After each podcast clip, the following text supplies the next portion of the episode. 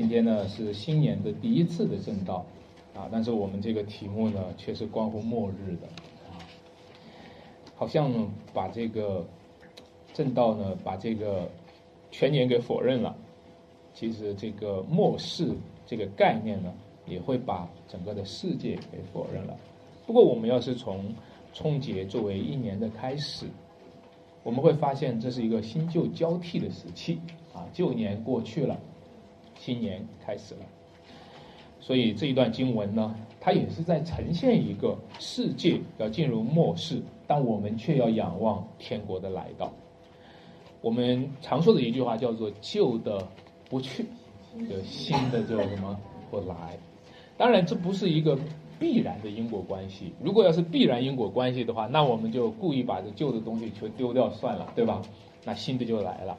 它其实是在表达一种反必然的一个因果关系。但如果说旧的不去，新的就不来的话，问题是凭什么？凭什么旧的去了，新的就会来呢？如果我们说哦，你看每年的年都是旧年一过去，新年就自然就来了，对吧？我们把它当做一个自然规律，但今天讲的是旧世界要过去，我们今天讲的是整个世界要过去，整个自然规律要过去，一切的自然规律都要在这个世界过去当中全部都崩溃了。你怎么能够依靠自然规律来说旧的不去，就新的不来呢？所以呢，这个答案。需要从福音里去看，需要从耶稣基督的福音里去看，就是耶稣从死里复活了。由由于耶稣他死了，所以这个世界在他里面也死了。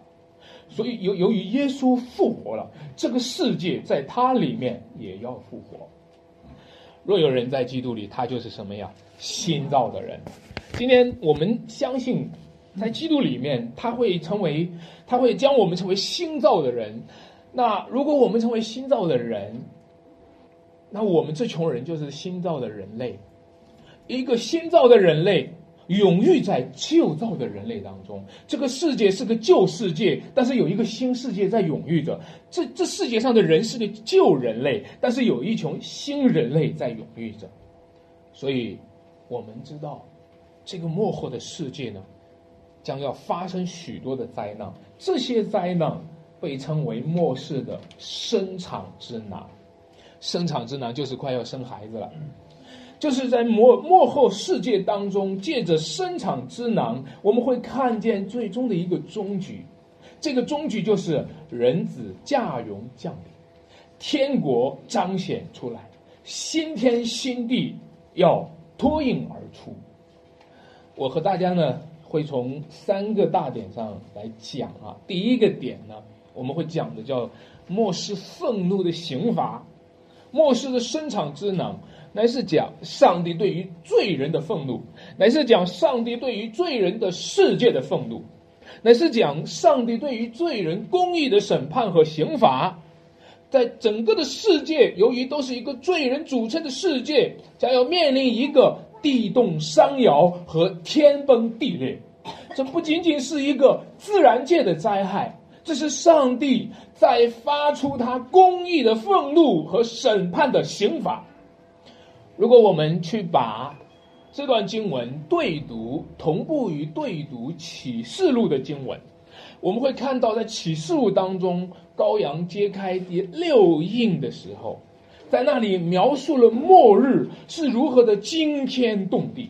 那个惊天动地的场景呢，就让许多的地上的君王。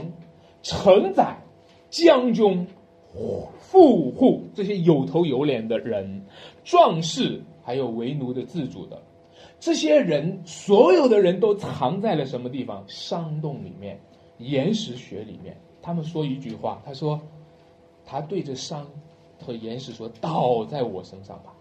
为什么？把我们藏起来，躲避做宝座的面目和羔羊的愤怒。各位，你看到吗？”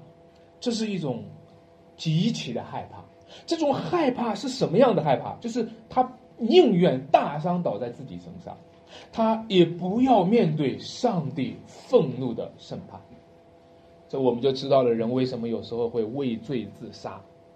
啊，我们有时候知道人会畏罪潜逃，还想不到有人会畏罪自杀，宁愿大伤倒在自己身上，宁愿自己死在灾难之中，也不要面对上帝的愤怒。我们有时候在这种末世的讲论当中，会产生很多的惧怕哈，这种惧怕也会让我们产生希望啊，不要去面对，甚至我们希望推到把这个日期往后推，我们就说啊，希望在我这一代不要发生就好了。我那我如果不在我们这一代发生的话，那就发生在谁的时代了？那就发生在我们的后代身上了。如果不在我们这一代发生这世界的末日，那就发生在我们的子孙身上了。那我们爱我们的子孙吗？我们爱我们的儿女吗？我们爱我们的后代吗？我们都说我们会爱的，对吧？但是实际上，在这样的末日的审判和刑罚上，我们都把我们的难处推给了我们的后代，对吗？其实。这一方面说明我们并不是真正的爱我们的后代，第二个也说明其实这也是一种我们期待救赎的情节。我们想，也许我们的后代当中能够产生一个这么样一个子孙，有一个子孙他能够担当得起。我们期待，也许从我们的后代当中，我们的子孙当中有一个人能够担当得起末日的刑罚和末日的灾难。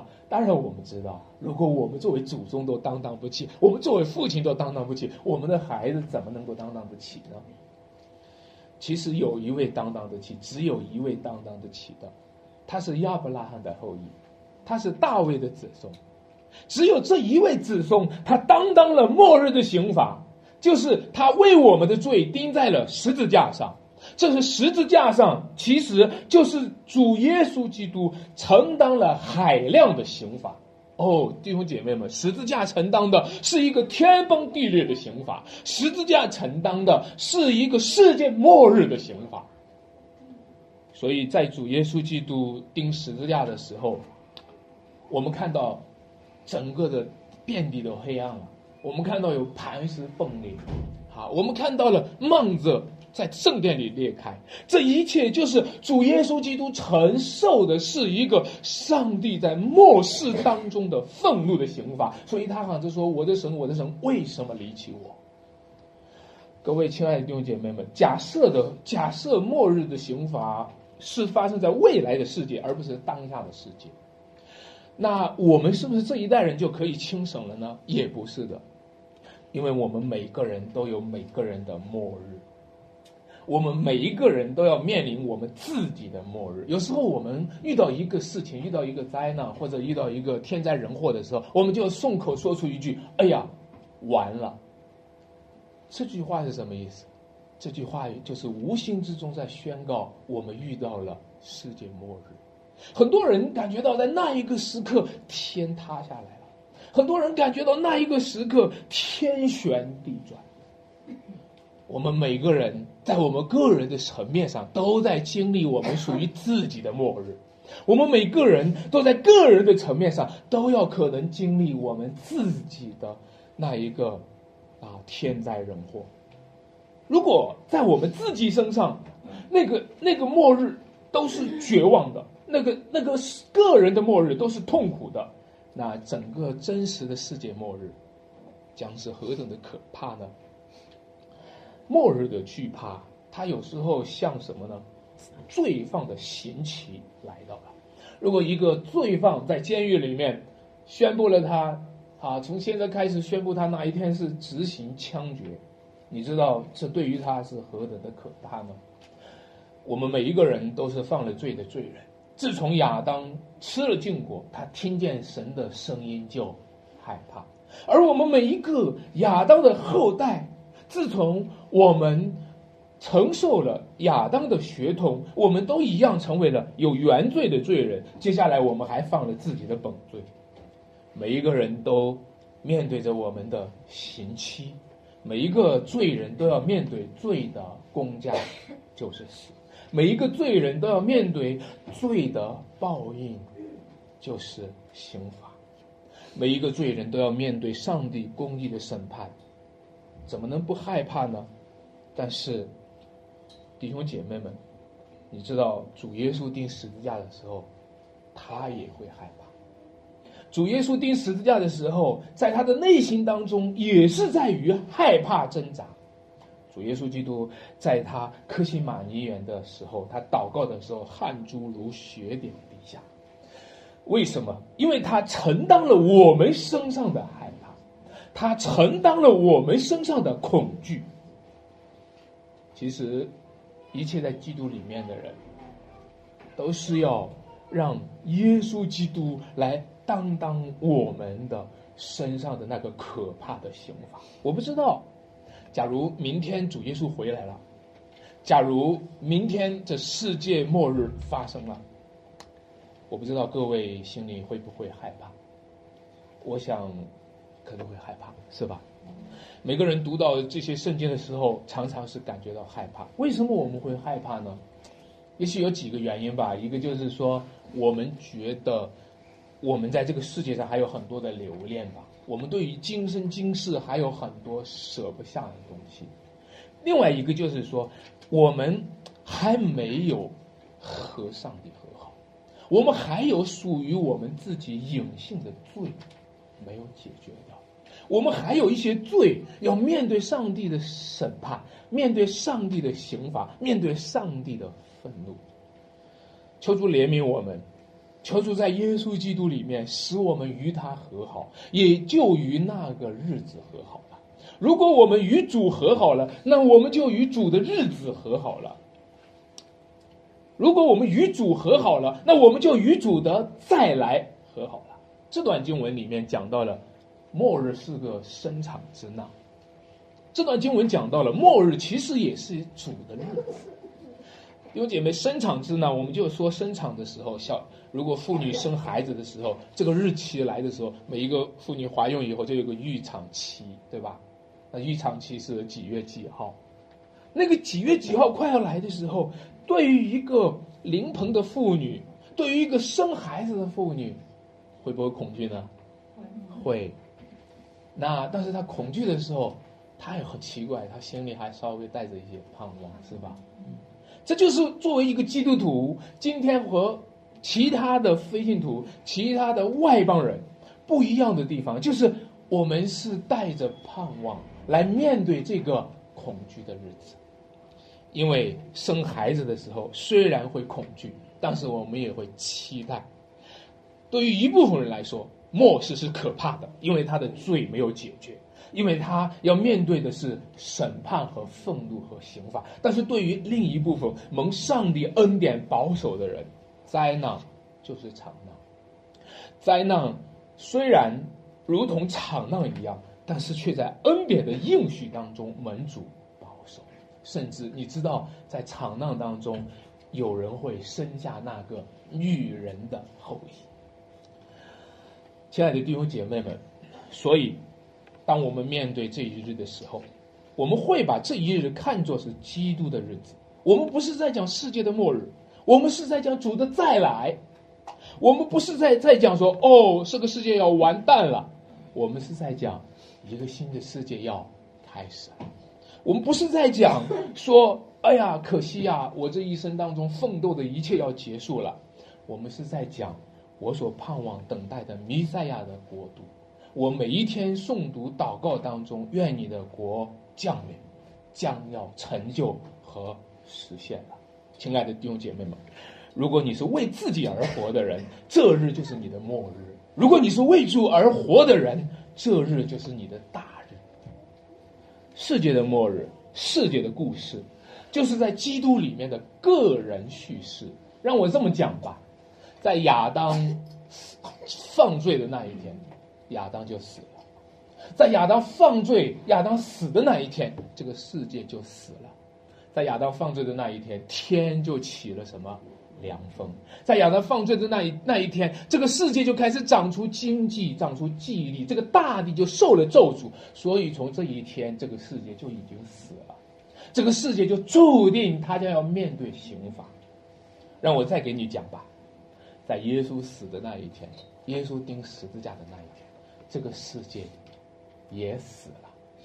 在耶稣钉十字架的那一天，这个整个的罪恶的世界，整个充满罪恶和死亡的世界就已经死了，因为这个世界钉了耶稣十字架，这个世界将他们的主弃绝了，这个世界就注定他要死去，将要灭亡。保罗他说这一句话，他说：“就我而论，世界已经钉在十字架上了；就世界而论，我已经钉在了十字架上。”我们今天处在的这个世界是已经死去的世界，我们今天活在的这个世界是已经发生了一个重叠时期的世界。这个重叠的时期就是旧世界和新世界正在同一个时期重叠着。弟兄姐妹们，如果你活在基督里，你就是新造的人，你就活在了新造的世界当中。如果你是基督里面的人，你正在两重的世界当中交替当中，你正在两个世界的张力当中活着。一方面，你看到这个世界渐渐衰落、渐渐败坏，充满了罪恶，充满了死亡，充满了天灾人祸；一方面，你看到在基督的死的时候，基督钉十字架的时候，世界在基督里与上帝和好了，万物在基督里与上帝。和好了，亲爱的弟兄姐妹，那就是新天新地将要来了。我们今天正在开始参与一个新天新地新创造，我们正在开始成为一个上帝在创造新天新地的一个现场。有没有人曾经在上帝创造世界的时候成为在场人呢？没有。但是你知道吗？我们这群人正在成为新天新地创造的在场人。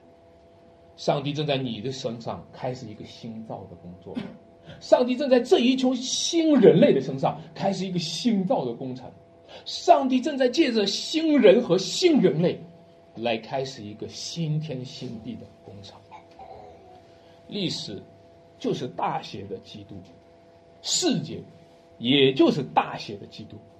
世界若弃绝了基督，世界就不配成为世界。但是。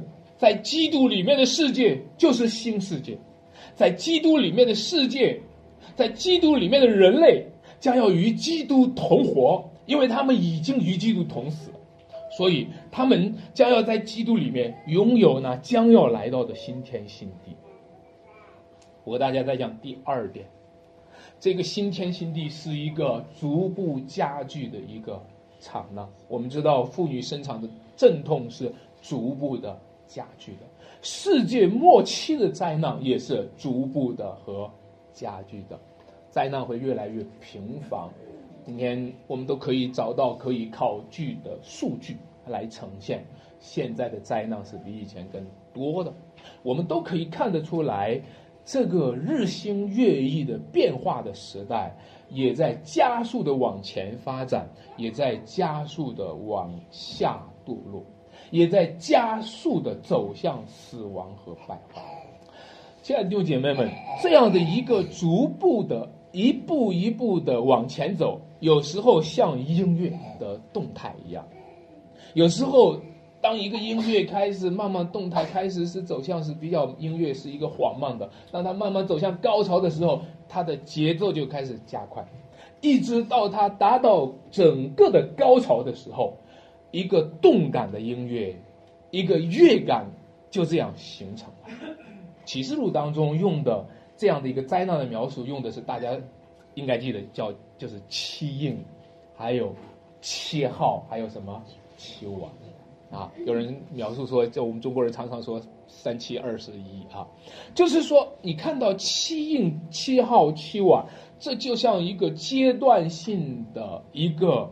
啊，一个动感的音乐一样的，开始向我们启迪。每一个音乐，当它奏响的时候，它就在启迪人心，开始让我们去思考，开始让我们去看那未来的世界正在向我们走来，而我们也正在走向那个未来的世界。但是有时候，这些音乐它没有产生了启迪的作用。它有时候没有产生了警醒的作用，这个吹号的声音应该是警醒的作用。有时候它产生的是催眠的作用。啊我晚上的时候，我们家晚上的时候，呃，睡觉的时候，有时候会会给我女儿讲故事哈，啊，我结果呢，本来是讲故事的目的是对她进行催眠，结果越讲呢，她越精神，结果我把自己讲睡着了，结果我到教会的时候呢，我发现是相反的效果，我自己是越讲越精神，把你们讲睡着了，啊，很多人呢。在阅读圣经当中没有被警醒，很多人在阅读启示录的时候没有被警醒，很多人在听末世的教导的时候并没有被警醒，反而被催眠了。大家听主的日子近了这句话听的太多了，大家在教会里面唱歌，唱歌唱主的日子近了，近在眼前，唱的太多了，唱的都把我们睡着了。我们今天已经失去了那种警醒的心，恰好呢。还有真有几个喜欢讲末世论的那个教会，真有一些人讲末世论讲的多，最后走了异端，你就心里越发产生一个麻痹和刚硬的原因了，对吧？你就最后就说啊，你看讲末世论的人都走了异端了，所以从此以后我们的心就铁定下来，刚硬下去，麻痹下去，我们就任由自己啊。不再盼望末后的时代，也不再等待主的再来。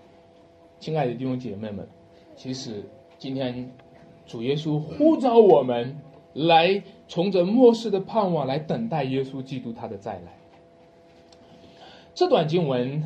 读的时候和启示录它是可以可以对应的，但是它不同描述的方法是不同的。启示录喜欢用七这个数字，那这段经文里面没有用七这个数字，因为它是用白话的方式陈述的方式，而不是用象征的这种题材。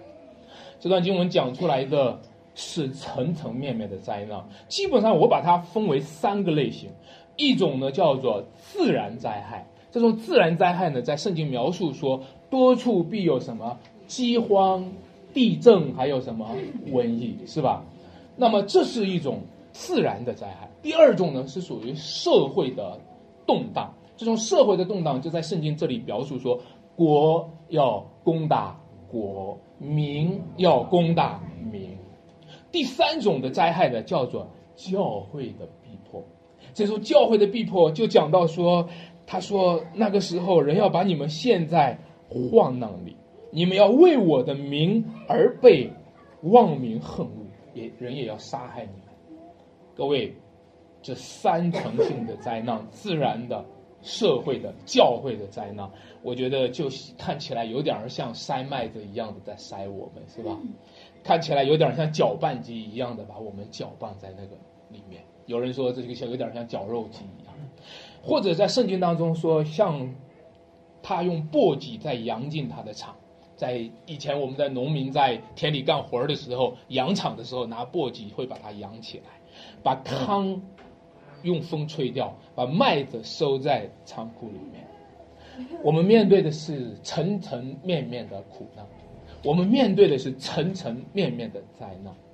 但是苦难对于人是带来两种结果的，一部分的人他会在这一切的搅拌机里面。在这一切的绞肉机里面，他最后，他反而被造就出来，他反而被历练出来。而另一部分人呢，他们在这些搅拌机当中被摧毁了。一部分人，他们在苦难当中，最后他的信心被火试验，他的信心却比那被火试验仍然能坏的金子更显宝贵。但另一部分人，他们的信心就被彻底的摧毁了，他们的信心摧毁了，他们的信心跌倒了，他们在其中惊吓的魂不附体，变成了卖主卖友，彼此出卖，而且彼此陷害。各位弟兄姐妹，我不知道今天我们是谁，我们是哪一类。我也不知道上帝在我们在你在我身上有多少的恩典，只能说祈求上帝怜悯我们，让我们能够成为面对那必然性的苦难、无法逃脱的苦难当中，求主将我们历练出来，求主将我们炼尽，而不是我们被摧毁。阿门。阿门。我想，如果把这几层苦难摆在我们眼前，如果我想问大家的话，你最怕的是哪一种？或者这么说吧，假如这几个苦难里面你可以选择的话，你必须选择的话，因为没有人愿意选择苦难，对吧？但如果你愿意选择，你必须要选择一个苦难的话，你会选择哪一个？当初这个大卫哈，你记得大卫有一次犯了罪，上帝让他选一个灾难哈，一个灾难是在敌人面前要逃跑是吧？一个灾难是要那个降下瘟疫来三天，一个灾难是这个饥荒七年，对吧？那大卫当时我的选择很有智慧哈，他说：“我，对我愿意落在神的手中，我愿意落在耶和华的手中，我不愿意落在人的手中，因为耶和华有丰富的怜悯。我不愿意落在人的手中，因为落在人的手中，人太邪恶，人太残残酷了，是吧？那今天我们也一样啊，我们我们只是做假设，但是似似乎这个不仅仅是个假设。”就是你真的去选择一样灾难的话，你会选择哪一个？第一个，我们把它刚才讲的是自然灾害，就是多处有地震、饥荒、瘟疫。第二个呢，就是社会的动荡，国要攻大国，民要攻大民，在那个时候可能会有战争爆发，可能有很多的人会死在战争当中。第三种呢，灾难呢，就是教会受逼迫，要有人为主的缘故被抓，要坐牢，甚至会殉道。我想问大家，你会选择哪一种？在这三种当灾难中，你最怕的是哪一种灾难？你可不可以告诉我？可以吗？前两种都怕。啊，选择第三种了。啊，选择第三种了。但是据我了解，好多人读到这三种灾难的时候，对那个教会要受患难呢，在那里呢，稍微停了一下，眼光就掠过去了。其实他更关注的是，哎呀。这个世界将要遭遇的那个可怕的灾难，不管是自然灾难，对吧？不管是饥荒、地震、瘟疫，其实很多人更怕的是这个，或者很多人更怕的是未来，不管是中国和美国还是哪个国家发生未来这种战战争，或者说核武器的战争，这些或或者有人更多的是害怕这个。其实好多的人呢，并怎并没有怎么样。在那个教会受逼迫的那一个灾难上停留，因为教会受逼迫，因为很简单，只要从教会退出去就好了。但是当你从教会退出去的时候，接下来你躲到世界上的时候，有一个没有地方躲的一个灾难在等着你，是吗？就是无论是自然界，无论是社会，无论是国际之间的战争。有一个你无法躲你无法逃脱的愤怒的刑罚，在等着你。但是对于教会受逼迫呢，很多人打底就是逃离教会，打底就是放弃信仰。各位，你看到没有？有谁今天是打算预备了拣选跟随耶稣基督？有谁今天是？打算预备了背起十字架，大家在背十字架的时候，只是常常说的一句话：何必呢？大家在背十字架的时候，大家常常说的一句话是：何苦呢？等到你跑到世界上，面临这个世界难以逃脱的愤怒和刑罚的时候，包括将来永永远远地狱的刑罚的时候，没有人再能说那一句话何必，没有人再能说那一句话何苦。弟兄姐妹，让我今天跟你说，你何必呢？何必受地狱的刑罚？让我今天对你说，你何必受那个世界末日的灾难的刑罚和愤怒呢？你何不今天和耶稣基督一同受苦，一同得荣耀呢？弟兄姐妹们，其实对于苦难的认知，对于苦难的选择，常常呈现了我们今天的属灵生命的状态，比如说。在接下来这段经文里面讲到了一个很可怕的，在我们看起来并不怎么可怕的，就是假先知和什么假基督。也许我们觉得这个算不得什么，我们觉得自然灾害可怕，我们觉得将来如果啊打仗的时候忽然一个炸弹爆炸了，就把一个家庭给炸毁了，把这里整城市给给炸平了，我们会觉得这个是很可怕的。但是我们觉得。有假基督并不可怕，我们觉得有假先知并不可怕，而且而且他们的嘴也很甜，对吧？而且他们的话也是甜言蜜语的，是吧？我们觉得这并不可怕，因为我们关注的是外在的苦难，关注的是身体的苦难，我们并不关注灵魂的苦难。什么叫灵魂的苦难？就是你被假先知迷惑，是一个灵魂的苦难；就是你被假基督统治，你是一个灵魂的苦难；就是你眼睁睁看着这个世界的人不法在增多，爱心在冷淡，这是一个灵魂的苦难。你眼睁睁看到一个老人跌倒在街头上，没有人去扶的时候，这是我们每个人灵魂的苦难。我们在这个世界上看惯了犯罪的事情，我们在这个世界上到处都充满了邪恶和败坏，一个一个人违背良心，一个一个人在说谎话。我们看惯了这一些，你知道吗？看一个是这样的事情，这都是我们灵魂的苦难。你知道为什么教会要受逼迫吗？真的看起来教会受逼迫真的是何苦呢？其实他就是逼着你说一个谎话而已啊。你知道为什么你教会会要受苦？你知道为什么像成都秋雨圣约教会牧师要坐牢？为什么？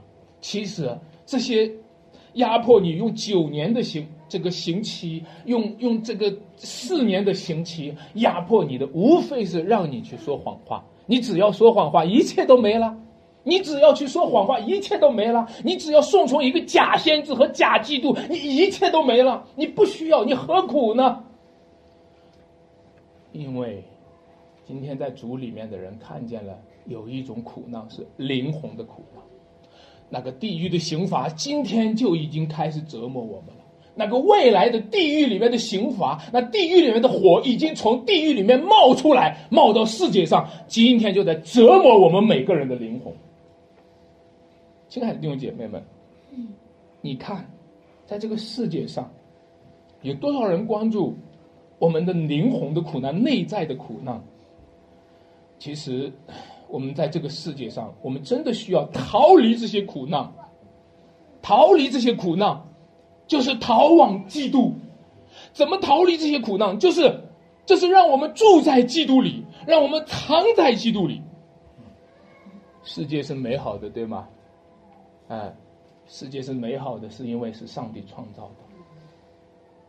因为上帝创造了，所以世界是美好的。如果如果世界犯罪了，世界堕落了，世界受到了审判和刑罚，世界就露出原形。各位，你们看过起初神创造天地的时候，地是什么？空虚红洞，渊面黑暗。为什么世界有灾难？因为世界要暴露它的原型，啊，为什么世界会有灾难？因为这个世界在灾难当中才能显出来，没有上帝的创造，没有上帝的护理，没有上帝恩典当中所赐下井然的有序，这个世界就是空虚红洞，远免黑暗。这个世界就是我们要逃离的火坑，逃往基督那里。逃往耶稣基督的福音那里，不要觉得世界上搭了一个窝就是我们的归宿，不要以为世界上盖了一栋楼就是我们的归宿。我们需要逃往基督，这是一个灾难的现场，整个世界是个灾难的现场，整个世界是个逃生的现场。所以逃跑的时候，不要拿家里的东西，不要回去取衣裳。你记得罗德的妻子吗？不要回头看，因为他回头看的时候，最后就变成了一个岩柱。所以今天，亲爱的弟兄姐妹，当你要信主的时候，为什么你现在就应该信主？迫切的来邀请你，迫切的来把握信主的时期，因为这是在逃生的现场。我们今天要逃往基督，逃往耶稣基督。也许是你的家人会抓住你。也许是你的父母儿女会抓住你，也许是你今生今世的成就和财富会抓住你，但是你的逃生方案，你唯一的逃生方案，不只是在地震的时候我们抱着头躲在墙角，那个叫逃生方案。不，我们要逃往耶稣基督，因为基督已经承受了一切的刑罚，承担了一切的刑罚。各位。你看到吗？在这一段经文里面，有一段经文是蛮刺眼的哈，蛮打击我们的。他说：“当那些日子的时候，怀孕的和什么奶孩子的有祸了。”我们很多弟兄姐妹们都在这个经文上会造成困惑。很多人读到这里说：“怎么会怀孕的和奶怀的有祸了？”前前面的经文讲的是你们这假冒伪善的文士和法利赛人有祸了，是吧？在这里怎么说是怀孕的和奶孩子的有祸了？难道怀孕和奶孩子有罪吗？怀孕和奶孩子哪一家不怀孕，哪一家不奶孩子，哪一家不结婚，哪一家不生孩子？对，是的，是的。但是这个灾难的的确确，它就是临到了普普通通的每一个家、每一个家庭、每一个人，不管妇孺老幼，都要面临世界末日的刑罚。每一个人都这样。哦，那你说怀孕的和奶孩子的有祸了？为什么会是这样子的呢？因为在这里用怀孕的和奶孩子的来成为一个无法逃离今生的代表人，成为一个无法逃离今生今世的代表人。我们为什么今天不能够去信主呢？我们可能是因为今生的成功而不能够信主，我们是因为可能是因为今生的这个家庭当中的一切的牵挂而不能够逃往耶稣基督。在这段经文里面，似乎呢是对于一切婚姻和家庭的否认呢。假如有一个人刚刚结婚，正好就赶上了灾难，是不是比起来？不如他还没有结婚单身的时候要轻松一点。假如有人刚刚怀孕的时候，刚刚生孩子的时候，刚刚奶孩子的时候就赶上了灾难。假如一个人在刚刚结婚、刚刚开始了他的事业、开开始了他的家庭家业的时候，就赶上了灾难，赶上了刑罚，赶上了末世，赶上了。死亡，这是不是还比不上一个单身的年轻人？他活得好像潇洒一点、自由一点、无牵无挂一点。各位，你们有没有发现一个事情？这一代人好像年轻人都不太着急结婚。哦，以前的时候到那个年纪都赶快得结婚了，是吧？现在你发现这个这一代的年轻人越来越开始推迟结婚。你知道为什么吗？因为大家都已经隐藏的、隐隐的嗅到了一股气息，是一种不安全的气息。大家都隐隐的嗅到了一个气息，是一个末世将要来到的一个气息，对家庭是不利的，对生儿育女是不利的。各位亲爱的弟兄姐妹，你知道吗？除非你为主结婚，真的在末世是没有太多的理由结婚。我不是在否认婚姻，我是在提醒婚姻是在一个安定的世代当中，婚姻才能体现出价值来。这个叫安居乐业，对吧？如果不是在不是在安定的世代当中，而是在危险的世代当中，婚姻体现不出价值。生孩子体现不出价值。今天这个时代，不但很多年轻人不结婚，很多的人不生孩子，因为充满了危机感。因为大家都意识到，今天生孩子比以前生孩子要难多了，今天养孩子比以前养孩子要难多了，对吧？因为末世的压力正在压迫着每个人的良心，末世的压力已经逼近了。但是，亲爱的弟兄姐妹们，我还是要说，有没有人今天是在为主结婚呢？有没有人今天是在为天国结婚呢？有没有人今天是在为永生结婚呢？有没有人生孩子是在给天国里增加数字，而不是给地狱里增加数字？有没有人生孩子、养孩子、奶孩子是在为永恒增加数字，而不是给灾难增加数字？我们要问一问，我们的生孩子、养孩子意味的是什么？今天我只知道有好多的人因为生孩子、养孩子忙得顾不上敬拜神。我只知道，因为很多人不是在生孩子、养孩子的过程当中背起了主的十字架，而是因为在生孩子、养孩子的过程当中丢掉了主的十字架。亲爱的弟兄姐妹们，我们不是在教导大家抛弃婚姻和家庭，因为一个人承担婚姻、承担家庭，本质上是背起十字架的意义。背起十字架的人，才能够在幕后的时代当中承担家庭；背起十字架的人，才能够在幕后的世代当中来承担养育儿女。弟兄姐妹们，我们作为一个年轻的女孩子，有可能你说：“哦，安安传道，今天你讲太对了，我本来就不太想想结婚啊，一结婚我就不漂亮了，一结婚你看就结了婚的就开始身体也变胖了哈。”然后生了孩子，体型也变了，哎，这是怀孕的和奶孩子的有祸了。你也许你你理解的怀孕和奶孩子有祸的是说我不愿意放下我的聪明，我的漂亮，你这个也是属于放不下你的精神，放不下你的精神，对吧？这个也是你不肯背起十字架。弟兄姐妹们，其实今天我们需要有真正的。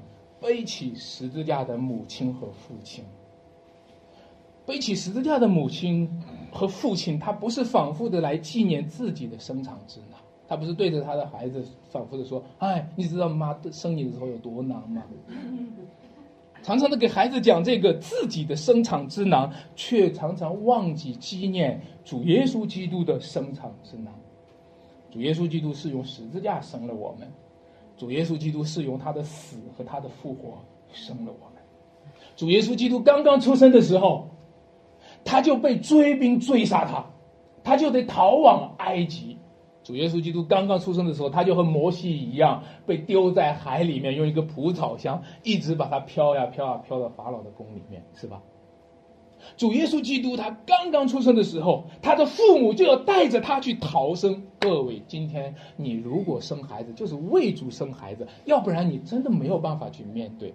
因为在成都有很多的弟兄姐妹和你和我一样的普普通通的一个基督徒的家庭，他不是牧师，他不是传道人，就是一个普通的基督徒的家庭，就是一个教会会友的家庭，他们必须为主的缘故被追赶着。去搬家，他们的孩子没有居所，没有稳定的住处。各位弟兄姐妹，你看到吗？这就是上帝对这一个年代当中的呼召。这个生产之囊，也是一个养育之囊、教育之囊。我们基督徒的孩子教育更难，把孩子丢给公立学校。说实话，我心里。说真实的话，我尊重每一个人的选择，但是我告诉他，你不觉得你的孩子和你都在灵魂承受苦难吗？你不觉得吗？我们不是在反对一个这个世界上正常的教育，你不觉得吗？逼着孩子去承认一个无神论，逼着孩子去承认一个进化论，逼着孩子十八岁以下不能进教会，这不是一个灵魂的苦难吗？你为什么不选择让你和你的孩子与耶稣基督一同受苦，一同受难，一同受逼迫，一同经历复活的大能？各位，在这一段经文里面呈现了一个画面，一个衬托分明的画面，就是妇女要生产小孩耶稣基督要钉十字架，教会要受逼迫。世界要受遭受末日的灾难，你就把这四幅画面放到一起的时候，这就是一个衬托分明的、一个鲜活生动的一个生唱之难的画面的一个写照。对于一个临盆的妇女，对于一个将要生小孩分娩过程当中的妇女，最重要的是什么？最重要的就是忍耐到底的。必然得救。圣经上对妇女是有应许的。如果妇女常从信心、爱心和盼望的话，她就必在什么生产上得救。弟兄姐妹，生产的过程是很痛苦的。妇女遭受到的咒诅也是生产，对吧？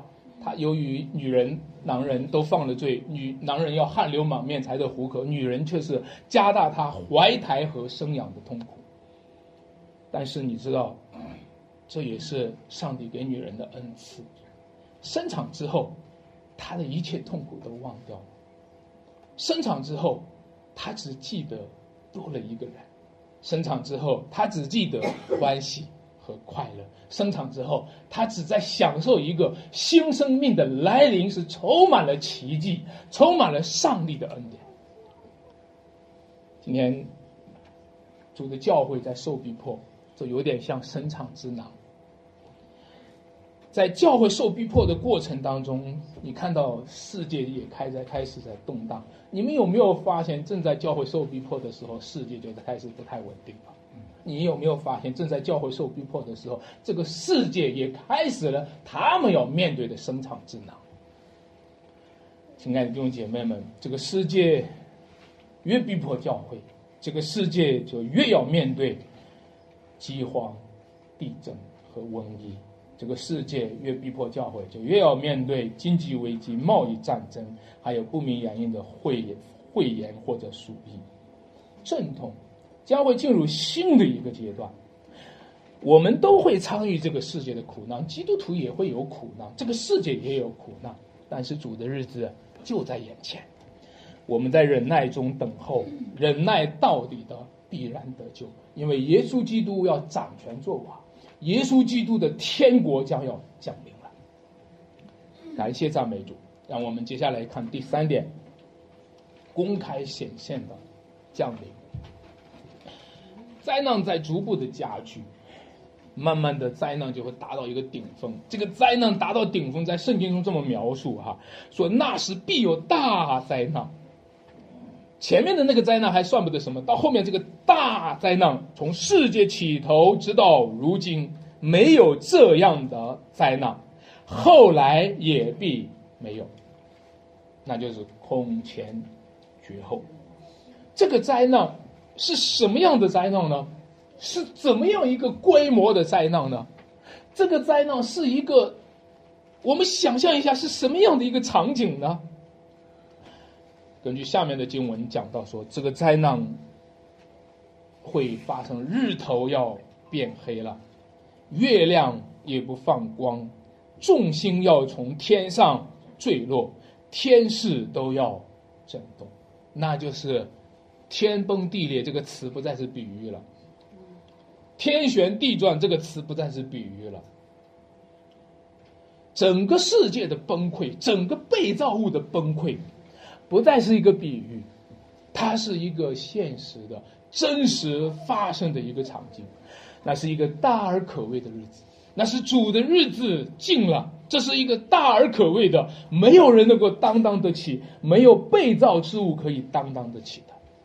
各位弟兄姐妹们，你知道吗？这个日子的发生，在发生之前，这个日子的信息，它一直是隐藏。一直是隐藏的，隐藏的事情叫做秘密，显明呢就叫做公开。世界末日现在还是个秘密，当这个末日来到，这个秘密就公开了。所以主耶稣当时和门徒讨论的时候，你看到吗？耶稣在橄榄上坐着，门徒暗暗的来说，当门徒向耶稣请教这个问题的时候，门徒。暗暗的来说，看来这一段经文是在讲一个私下的教导，是一个机密的内内容，是一个隐藏的事情。当然，圣经说隐藏的事是属于耶和华的，对吧？那么在这里是在讲一个隐藏的事情，是在一个讲一个机密的事情。但是各位，你知道不知道？凡是机密，总有人想要窥探；凡是机密，总有人想要偷窃。总有有人想要盗窃这个秘密，这就是为什么在末世论上会有很多的异端，因为那些盗窃末世秘密的人，最后都成为末世论上的异端。比较典型的，我们拿安息日会来和大家讲，因为这段经文呢，耶稣好像在和他的大家讲当以理书，你们有没有看到？在第十五节有没有看到？耶稣在和他们讲但以理书，你们看见先知但以理所说的那行毁坏可憎的，葬在圣地，然后括号里还加了一个读这经的人需要什么会议？哦，耶稣在和大家讲当以理书。你们知道，我刚才提到安息日会比较喜欢讲什么呢？当以理书。当然，在关于末世论上走了异端的不仅仅是安息日会，但是安息日会可以作为代表，就是他们喜欢讲当以理书。有一些教会喜欢讲启示录，有一些教会是怕讲启示录，有一些教会喜欢讲当以理书，有一些教会是永远都不要碰当以理书。总之呢，我们就会发现，在这一个机密的内容上，总有人想窥探、盗窃啊，窃取这其中的秘密，结果就产生了很多的异端。弟兄姐妹们，请听我讲。末世论是让我们在盼望基督的再来。末世论的本质，我们不是在讲末世，我们是在讲主的再来。本质上，我们不是在讲末世，我们不是喜欢讲那一个哦，过两天哪儿就要爆炸了，过两天哪儿就要战争了，过两天哪儿就要有瘟疫了。我们不，我们的兴趣不在这里，我们的兴趣只有一个：耶稣要再来。我们兴趣只有一个：愿你的国降临，愿你的旨意行在地上，如同行在天上。但是大家会看到，有一些人的兴趣不是在这里，有些人的兴趣是，兴趣是要知道这个机密的这个计划是怎么样的一步一步的实施的。他们探索的是一个具体时间表，他们探索的是一个具体计划的过程。我们有时候也软弱了，有时候我们一到在苦难当中的时候，我们就在想，主怎么还不来呢？啊，我们一到有什么难处的时候，我们就想趟一趟这个前方的路，啊，我们就会张望一下未来具体的这个时间是什么时候到。结果呢，假基督和假先知就趁虚而入，就在这个时候，他们就开始说，哦，他们知道这些计划，或者他们说。他就是计划当中的关键人物，或者他干脆就说他就是基督。弟兄姐妹们，但是你会发现这些假基督没有一个是足够的公开性的彰显出他自己来，大部分的假基督都是秘密的啊，大部分的假基督都是说看呐，基督在这里，看呐，基督在那里，都是秘密的。看那基督在旷野中，基督在内内务中，他们并不能够像耶稣基督的降临是在天上公开的显现，闪电从东边发出，直照到西边，全地要看见他。他们并不像基督一样是公开的显现，驾云的降临，地上的望族要因他哀哭。如果拿着基督降临，什么样的降临就是真正的降临呢？就是在前面那个序曲当中和后面那个最终极的灾难和最终极的想显现，那个曲调是能够配得起来的。开始的时候是饥荒、地震、瘟疫，在后来的是国要攻打国，民要攻打民，到后来教会受逼迫，到后来轰隆隆，耶稣基督显现。这个曲调是一致的，但是那些假基督的曲调呢，却是不一致的，因为他们悄悄的、秘密的、偷偷的、默默的，他们不能够去彰显耶稣基督的荣耀。哎，你注意，这里有一处经文啊，在十五节说，先知当以理书上说，那行毁坏可憎的，站在什么地方？圣地。哎呦！不是偷偷摸摸了，有一个假基督不是偷偷摸摸，人家公开的葬在圣地，公开的葬在圣殿，不是偷偷摸摸。各位，如果是这个时候，你就要知道，最后的末世到了，因为一切的假基督，所有的假基督，所有的异端，所有的邪教，所有的。这一切抵挡基督的，一直以来都是悄悄的藏匿，一直以来都是悄悄的隐藏。如果有一天，他们越来越取得合法的地位、公开的地位；如果有一天，这邪路上的道越来越光天化日之下，就彰显他的邪恶。那就是主的日子就在眼前。你看施舍在哪里，因也就在哪里。把它白话放出来，就是假基督在哪里显现的时候，真基督就要当众显现，和他面对面，当面对质，全能对质。我们的未来，我们要看到的是一个征战，这个征战就是要把属灵的征战给呈现出来。大家知道，机密所有的机密内容都是和战争有关的。为什么这个世界会有秘密？哈，因为有战争。所有的机密内容都是和战争有关的。各位，你看到没有？今天有一个战争将要从潜藏的战争变成了一个公开的战争。那个开始的时候是明争暗斗的，你知道吗？这两股力量一直是在明争暗斗。这个这个大家知道，以前这个苏联和美国叫做冷战，对吧？冷战的时候都是在在在暗中的这个力量在在在在斗，但是呢，大家知道吗？是是，我现在跟先跟你说，属灵征战哈，一直都是在一个暗中的力量。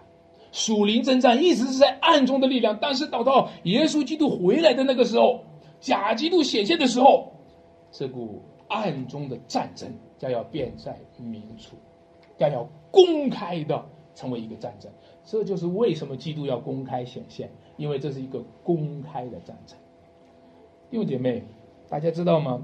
这个战争啊，是它的规模是超越我们的显现，这是宇宙当中、属灵世界当中最大的一场战争。让我们来这么。做个比喻，你看到武打片里面，如果有两个人开始武打的时候，你就看到他们这个这个这个酒店里面的桌子被砸了，这个酒店里的玻璃被砸了，甚至他们蹦出去了，到外面桥上，到影响到了公交汽车，影响到了这个呃这个行人，对吧？影响到了市场。规模，它总是通过震动来体现的。就是说，这个打战的过程当中，它影响的范围只是一个酒店呢，它就是一个酒店范围的一个征战。它如果它打战打到外面的时候，影响了市场，影响了行人，影响了汽车，就是说这个战争的规模在扩大，是吧？我们知道世界上有两次世界大战，我们知知道这是规模是很大的。弟兄姐妹，这未来很多人说会不会有第三次世界大战，我们就不知道了。我们总之知道一件事情：未来一个属灵的战争被公开化的时候，它影响到的不仅仅是世界大战，它影响到的是天崩地裂，天势都要震动，日头变为黑暗，月亮变成雪，众星要从天上坠落。亲爱的弟兄姐妹，那个时候，基督所使用的武器，是天上的星辰坠落下来，都是武器。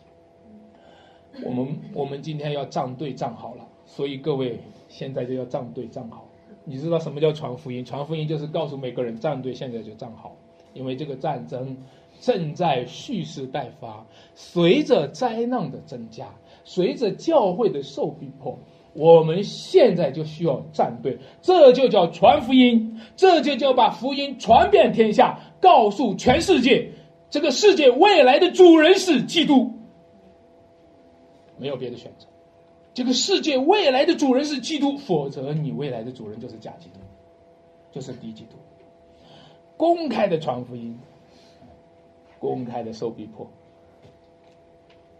公开的成为基督的见证。所以不要觉得受逼迫是羞耻的事情，因为凡是为主受过逼迫的人，他们所讲过的话。就要和耶稣基督的显现成为呼应的内容。亲爱的弟兄姐妹们，等到基督降临的时候，你看到全世界都要看见他，众目都要看见他，因为之前众目众耳都听过他，因为所有的人都听过他的消息了。而他降临的那个时候，所有人的眼睛都看见他，跟他以前听过的消息一交称的时候，选民就欢喜了，器民就。哀哭了，弟兄姐妹们，让我告诉你一件事情：主的选民呐，如果我们配得上这个称呼，请听下面的消息：主的选民呐，在那个时候，主回来的时候，他用号筒将我们招聚在一起。什么叫做选民？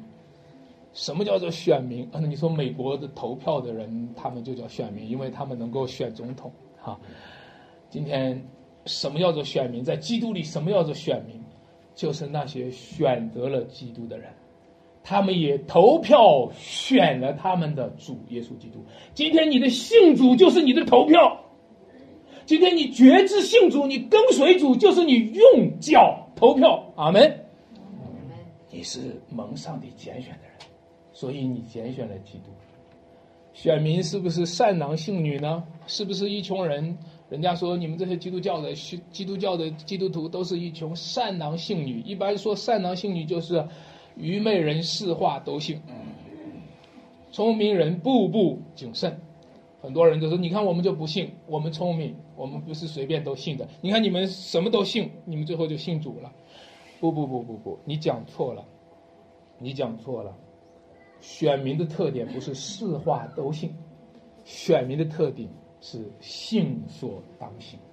看呐，基督在内务中，你们不要信；看呐，基督在旷野里，你们不要信；看呐，基督在这里，基督在那里，你们不要信。弟兄姐妹们，我告诉大家，基督徒不但要体现出对基督的信，基督徒还要体现出对假基督的不信。这个叫选民。啊，基督徒就是善男信女，什么都信。你今天好多你到街上传福音给给给人的时候，好多人都是什么都信的。哦，什么都信，什么啊？我这个人人嘛，什么也得信一点哈，也不能不信，也不能全信哈。这些人才是善男信女。啊，这些人才是啊！今天要买蜡烛了，你们你们二零幺二要来了，你看就全买蜡烛。啊，今天要赶快吃板蓝根了，哎呀，就全全吃板蓝根。这些人才是善男信女。基督徒，他是信所当信，对耶稣基督坚定的信，对那些绝对不信，你们不要信。这个叫选民。弟兄姐妹们，我告诉大家，耶稣基督公开显现的时候，耶稣基督会把你们、把选民公开显明。在那个时候，基督得荣耀，所有跟随基督的人要得称赞，得尊贵。得荣耀，哦，大家都说哇，你们这些人选民哦，蒙基督拣选的人，拣选基督的人，你们真是有福的人。感谢赞美主，让我们真是预备这一天，主来的日子就是水落石出的时候，隐藏的事将要被显明出来，隐藏的罪恶公之于众，但是那唯一受逼迫的儿女儿女们将要被公开的承认，一同享受耶稣基督永恒的基业。感谢赞美主，让我们啊一起来预备自己啊。那在基督里面的儿女，让我们为主结婚，为主生孩子，为主工作，为天国、为永恒而做这一切，而不是为这个败坏的世界做这一切。求主将那永恒的新天新地，为我们重留的永恒的基业赏赐给我们。求主也兼顾我们忍耐到底。我们一起。主啊，我们谢谢你今天上午带领我们一起的敬拜主，让我们更加的认识这位又真又活的基督，明白你真的是我们的救主。求你帮助我们，使我们成为选民，我们选择基督，我们用脚投票，我们信靠基督，我们不要信靠这世界上那些不法的事，那些虚假的信仰。那些假先知、假基督给我们的迷惑，求你帮助我们，使我们认准耶稣基督，认准天国的福音。感谢赞美主，这样的祷告，然后奉主耶稣基督得胜的名求。